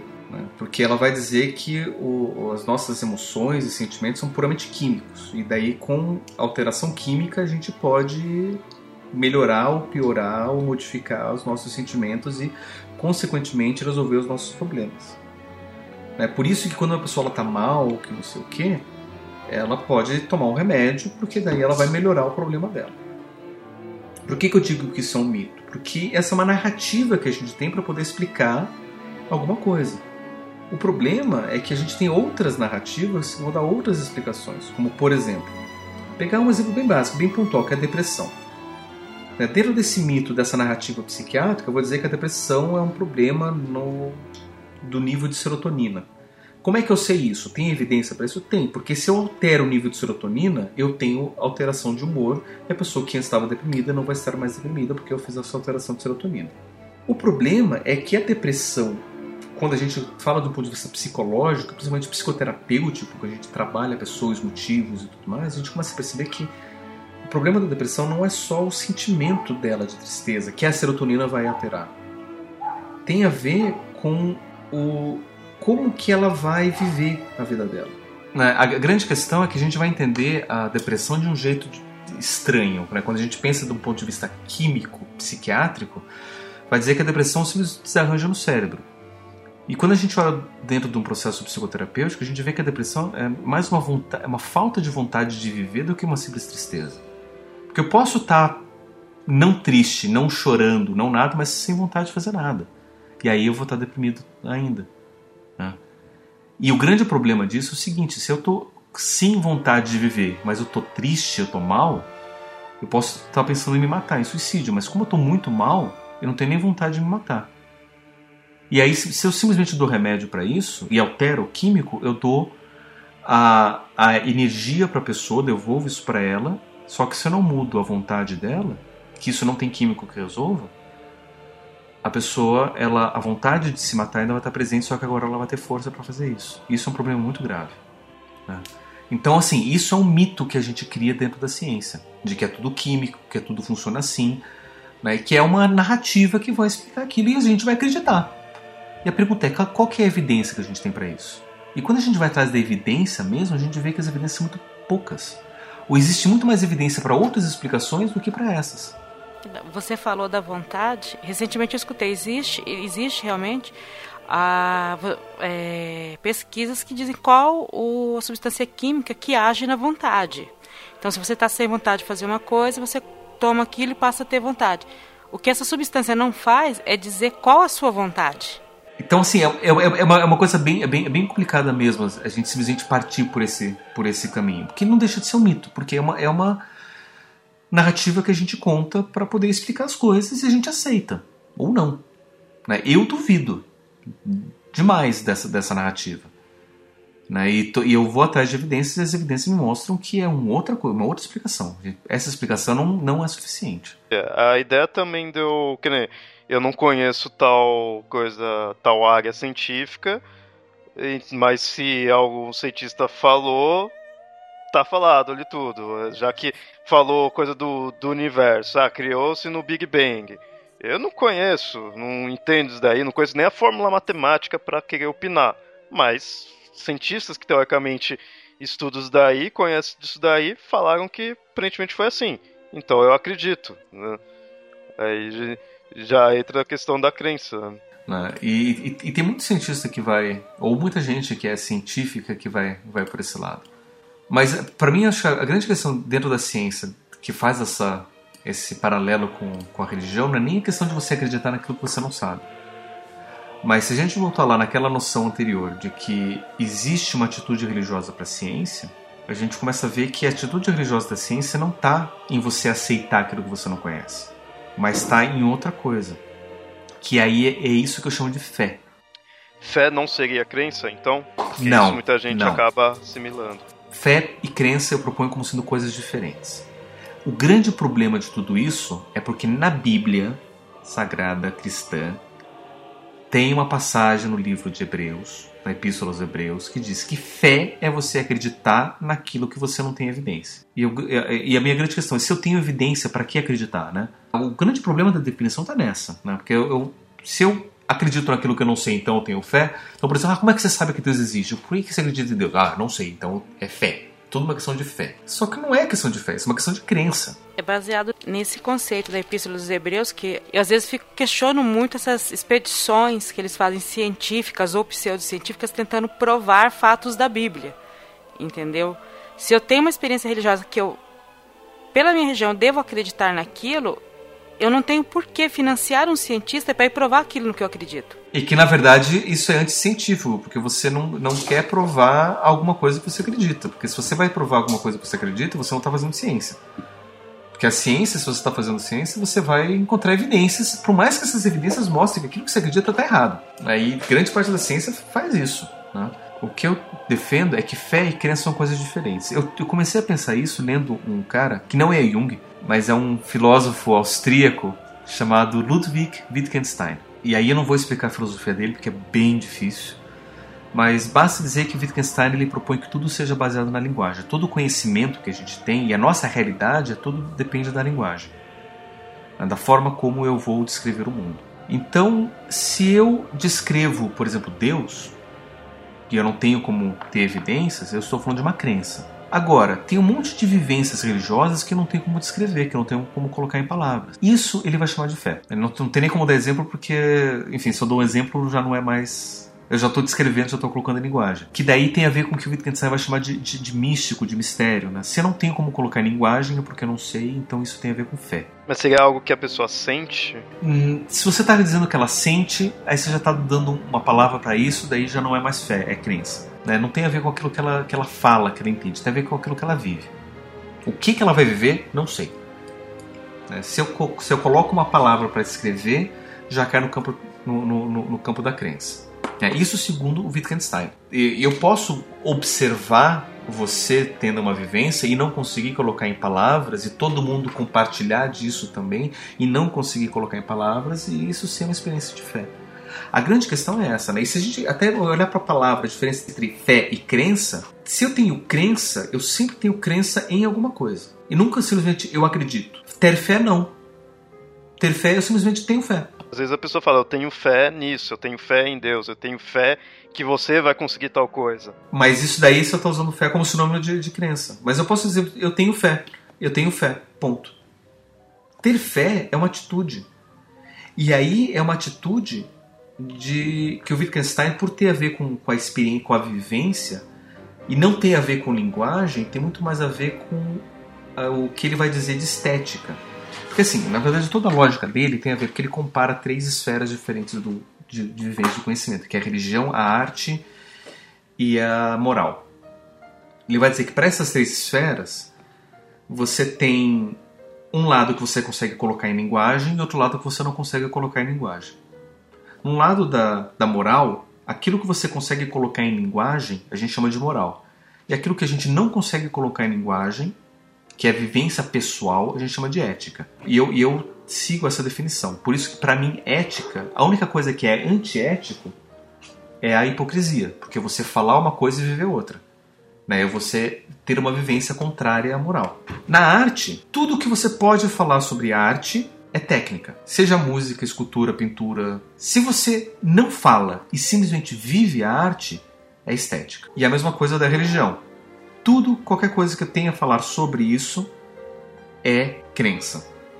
Você não tem como falar, é fé. No caso de religião, uma grande experiência mística, mística, mística que a pessoa tenha, normalmente ela não consegue descrever, ela só consegue dizer que teve algo maravilhoso. Mas ela não consegue explicar o que é aquilo. Normalmente. É um sentimento muito intenso, mas você não consegue explicar. O fato dele dizer que é um sentimento, ele já está explicando alguma coisa. Geralmente as experiências místicas, ele não consegue nem dizer que é um sentimento, que é, ele não sabe o que, que é. Isso que o Wittgenstein vai dizer que, é, que, é, que teve uma experiência de fé. Né? Que ele realmente não, não sabe nem dizer se é um sentimento, se é uma percepção, se é um achismo, não sabe. Simplesmente ele teve alguma coisa que também não sabe se é bom, se é ruim, ele simplesmente viveu aquilo. Que é o sentimento, muitas vezes, ou a, a vivência, ou a postura que muitos cientistas têm quando eles fazem ciência. Esse maravilhamento com o mundo.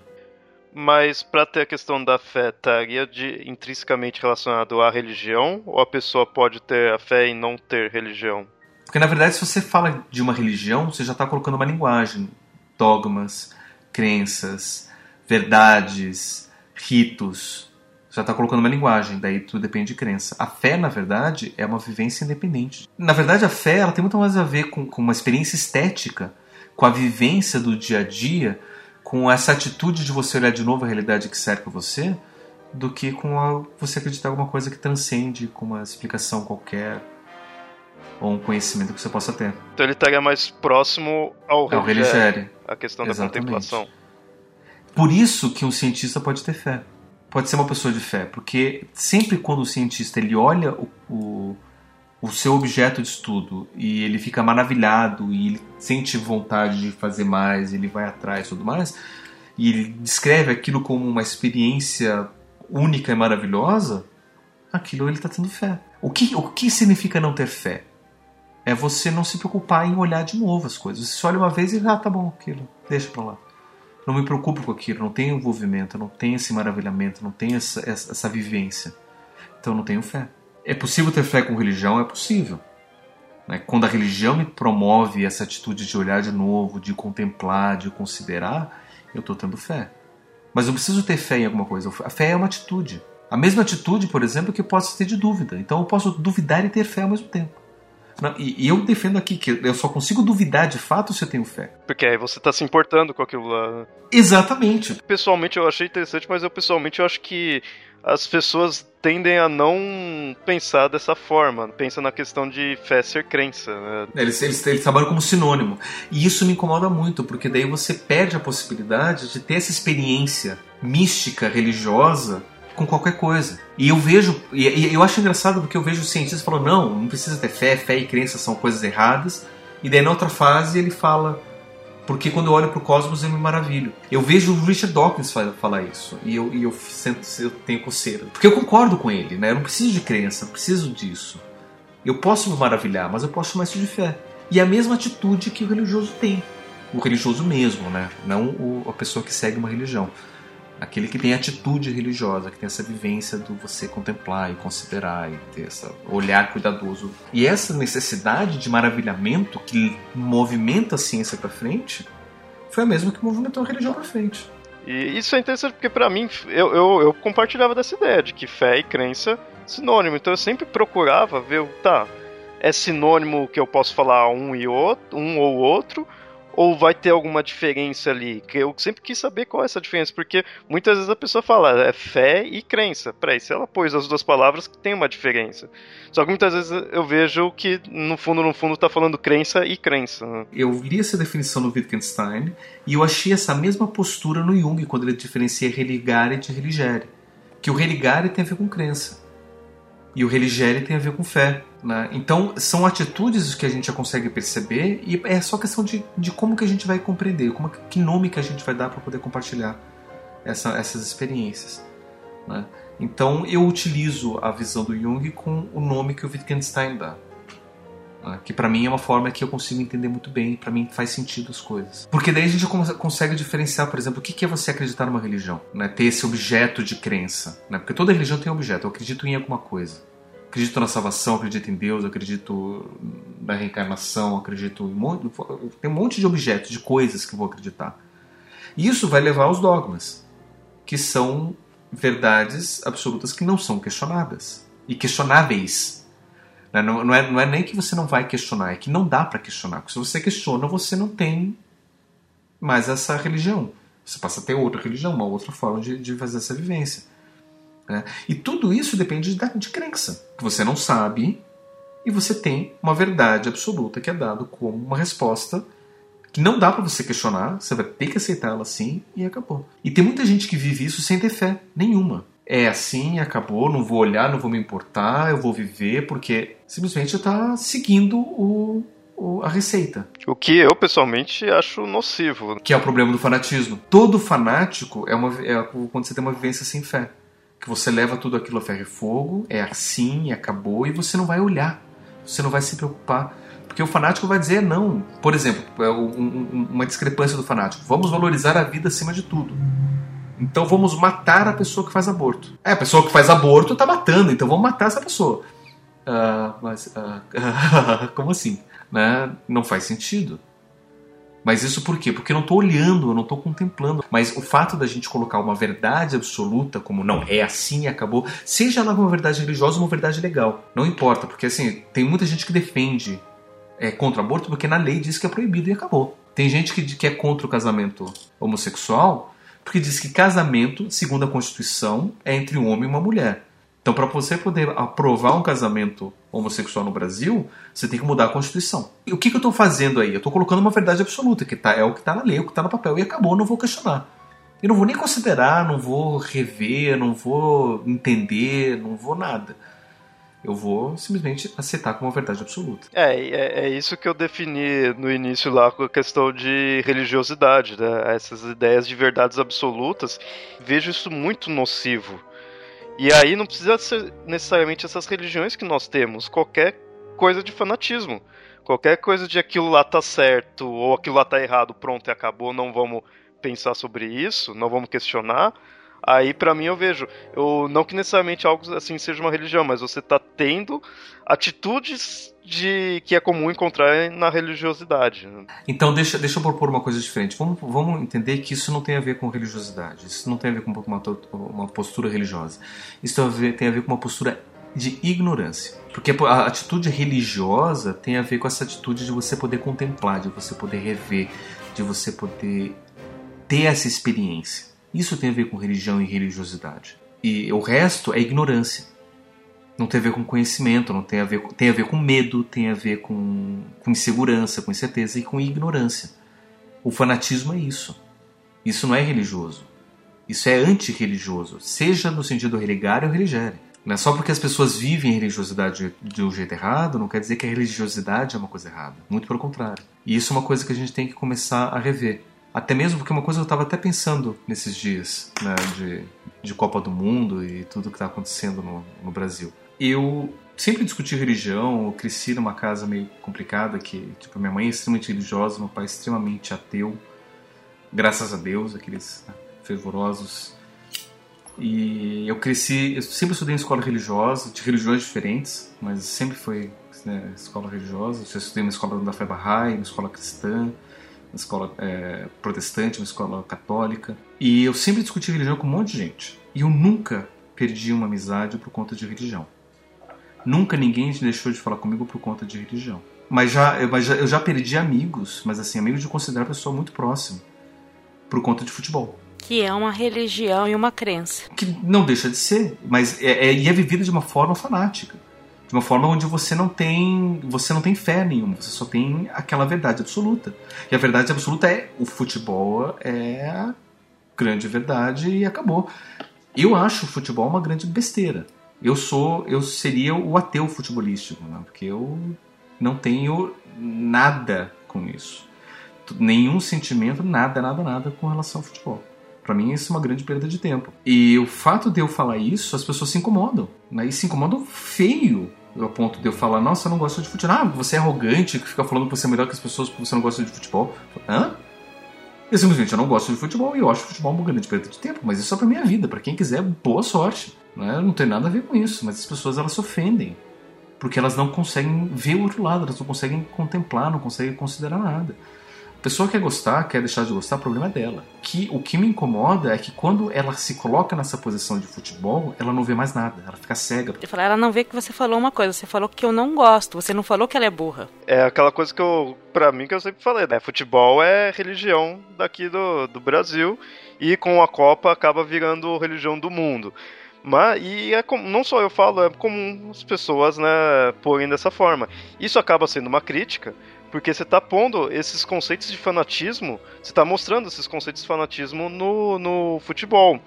Aí é interessante que é uma reflexão mesmo que dá pra, que eu estava fazendo agora. Não é que de fato a religião é isso, é que talvez seja o lado ruim, o lado nocivo que a religião acaba gerando né? Então não é porque você é religioso que você vai ser fanático, vai ter essa ideia da verdade absoluta e pronto, e não pode vir ninguém falar mal, não pode refletir. Né? Não é porque você é religioso você vai estar assim, mas tem.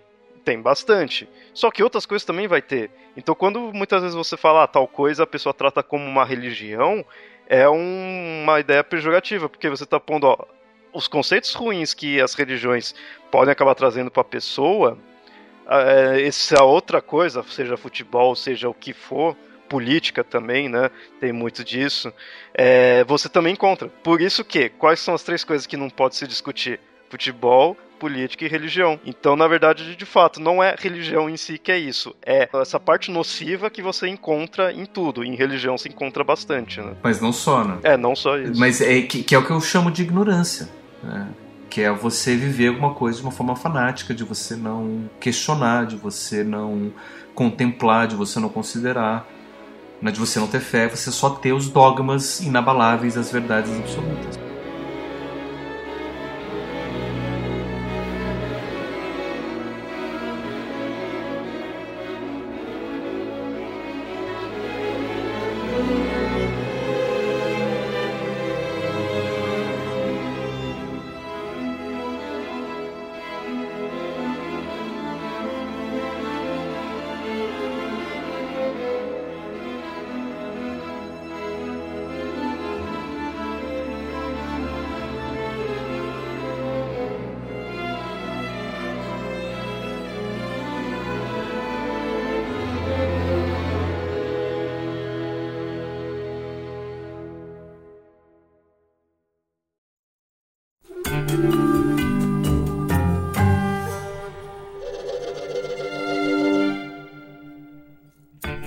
Ouvintes, como vocês viram nesse episódio, nós falamos sobre o que é crença, fé e religião, né? mostrando os vários significados da palavra religião em si, mas ainda falta bastante assunto.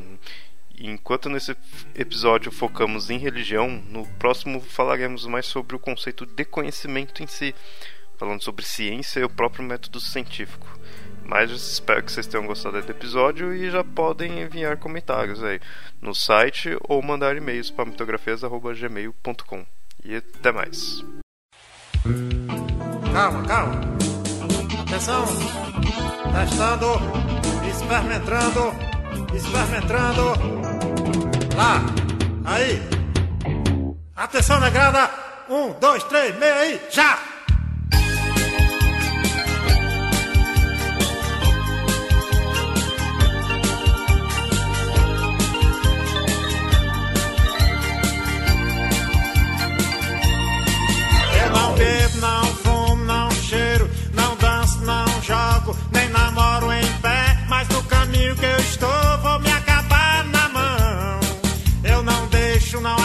Aceito, não abro, não permito, não tolero botar a perder essa bendita ereção. Um padre certa vez me disse: o que não é bom, certamente é mau.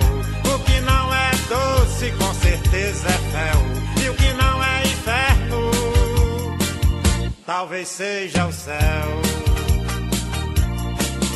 Eu rezo novena, trezena, eu encho o bucho de hóstia e até como bosta pra pagar a promessa. Eu peco, eu fresco, eu minto, eu caio em tentação. Eu como carne de porco, eu juro santo nome em vão. O Papa já devia ter dito que a castidade não importa mais. Deve ser quebrada na frente ou por trás. Pois tem certas coisas que não se concede, porque é dando que se recebe.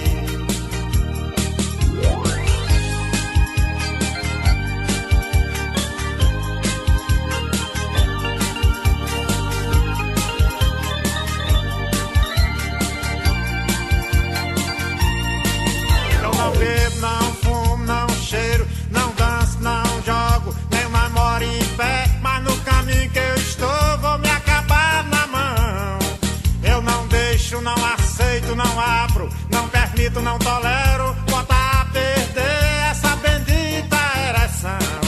Um padre certa vez me disse: o que não é bom, certamente é mau.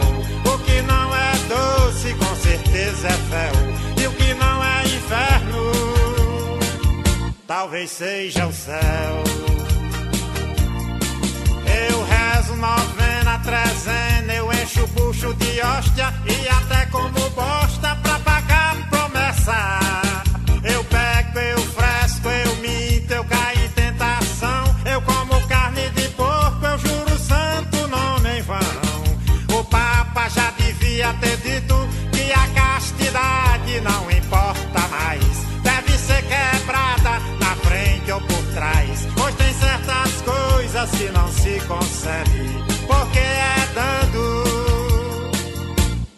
se recebe.